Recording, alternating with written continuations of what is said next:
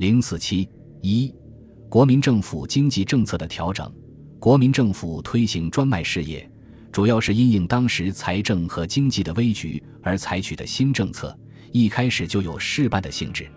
加之专卖利益作为变相的消费税，征收比例仍有一定的限度，而且由于专卖机关资金不足，无法完全做到独占，只能采取局部专卖制，运输又十分困难。全国或分区划一价格的目标更难以实现，结果不仅是控制物价的目标未能实现，商人垄断、囤积居奇现象却愈演愈烈。所以，一九四四年国民党五届十二中全会时，即有人建议将盐、食糖、火柴等专卖品改为部分征食。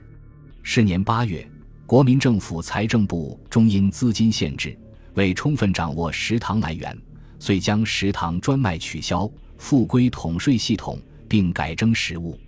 一九四五年初，国民政府为迎接抗战胜利局面的到来，对财经政策进行调整，决定放弃统治经济措施，改采自由贸易制。同年二月，实行以三年有余的火柴、食盐、烟类专卖被废止，改行征税。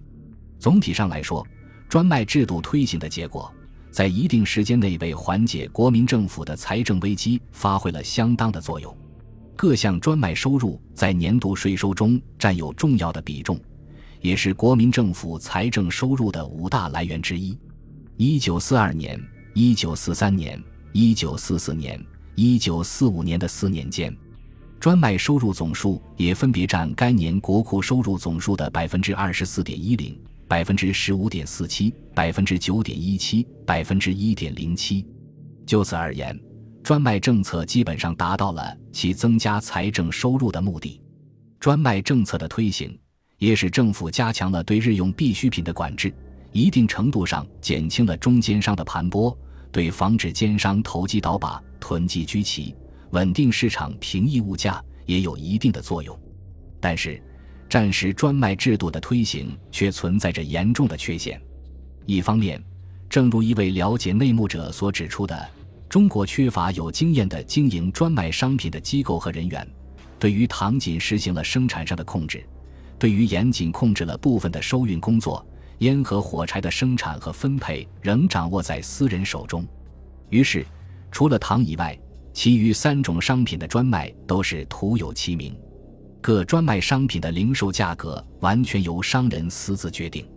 专卖收入虽有所增加，但这完全是由于货币贬值所致，实际上并未增加。专卖工作的开支竟占专卖收入的百分之六十，专卖政策因而受到公开的责骂和攻击。政府于一九四四年对各专卖商品先后停止了专卖，而代之以原来的货物税，也就是说。专卖事业开办费用过高，严重影响了其实际的经济效益。此外，由于实际上是实行了部分专卖制，对中间商剥削和商人投机的控制，平抑物价所起的作用也是十分有限的。另一方面，国民政府推行专卖制度，旨在增加财政收入，因而往往不惜采取贱买贵卖的手段，严重损害了生产者与消费者的利益。同时，在专卖推行的过程中，又普遍存在着徇私舞弊、以权谋私的现象，独享专卖大权的官商及其机构从中获取了丰厚的利润，这极大地损害了专卖机关的信用，致使专卖政策颇受民众质疑。因此，有人就这样评价专卖制度说：“以盐生产，则以专卖物品之收购价格过低，或因专卖利益征收过重，致生产成萎缩之势。”以盐消费，则以专卖物品价格之不断飞涨，致刺激物价上涨，加重消费者之负担；以盐国库，则专卖利益增加有限，而专卖机关贪污叠见，税收多为不销官吏所中饱。五实施限价议价政策，抗战时期，国统区物价上涨的幅度十分惊人。假定战前重庆的物价指数为一百。那么，从一九三八年到一九四二年历年一月的物价指数，则分别递增为幺幺零、一百七十、三百五十、一千一百二十、三千二百七十，呈加速度上升趋势。这种物价上涨的情形也可以分作前后两个时期。前期自1937年至1940年6月，此阶段物价上涨速度较慢；1940年7月至1945年8月为后期，此时期物价波动剧烈，各种民生物资价格猛涨，形成经济恐慌。面对物价上涨的压力，国民政府采取的应急措施之一，便是实行限价政策。这是太平洋战争爆发后国民政府进行政策调整的又一重要内容。抗战时期，国民政府最早对物价上涨作出政策反应是在1939年。由于1938年汉口、广州相继沦陷，造成物价加速上涨。1939年2月，国民政府经济部颁布《非常时期评定物价及取缔投机操纵办法》，试图通过取缔囤积、投机和物价管制，以遏制物价上涨。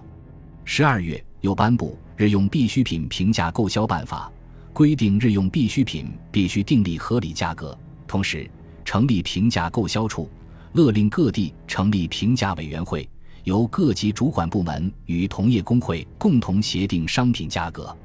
这构成了国民政府限价政策的最初阶段即平价时期。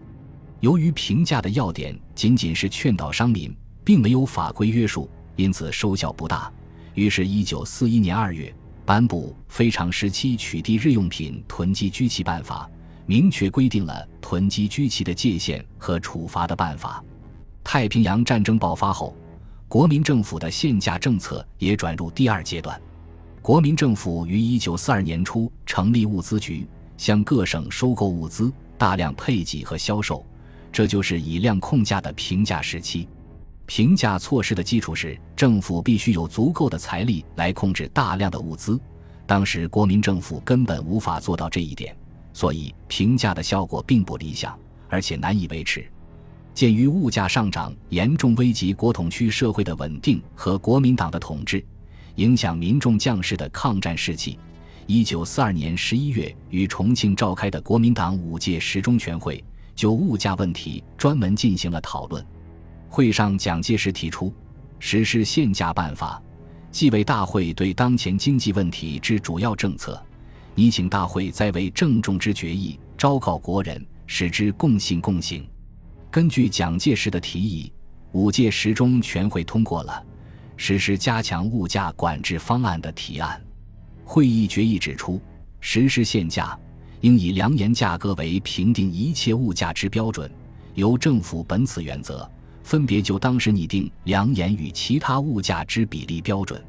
凡超过粮盐比例标准价格之物品，应令停止买卖，并得由政府如数征购；凡属于奢侈品，则彻底停止销售。十中全会是国民政府战时物价管制政策的一个转折点。一九四二年十二月十七日，蒋介石根据十中全会精神，通令全国宣布限价。此次限价规定以一九四二年十一月三十日的价格为标准，对商品的价格、运价及工资等一律加以限制，强调务必达到同一地区、同一时期、同一物品只有一个价格之目的。一九四三年一月十五日，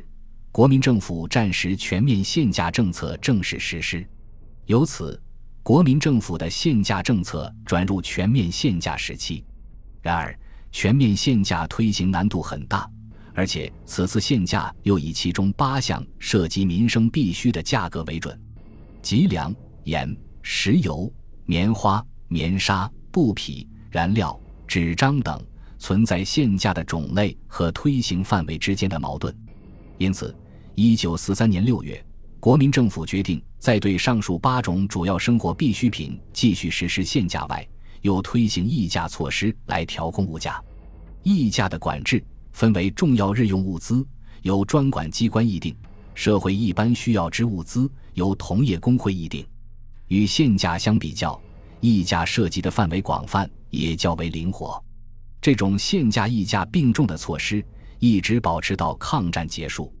这是限价政策的第四阶段，国民政府以法令形式全面的、严格的限制物价。发挥了效用，暂时稳定了长期失控的物价，但这一局面并未维持多久。由于造成物价上涨的因素未从根本上消除，结果一九四三年下半年以后，国统区物价再度波动上涨，至抗战结束时几成难以控制之势。总体上来说，国民政府的限价政策对平抑物价起了一定的作用，但它毕竟不是治本之策，企图以行政力量来控制物价，违反了物价自身发展的规律。因而每一项限价措施的实施都不能有效的抑制物价，这是很自然的事。本集播放完毕，感谢您的收听，喜欢请订阅加关注，主页有更多精彩内容。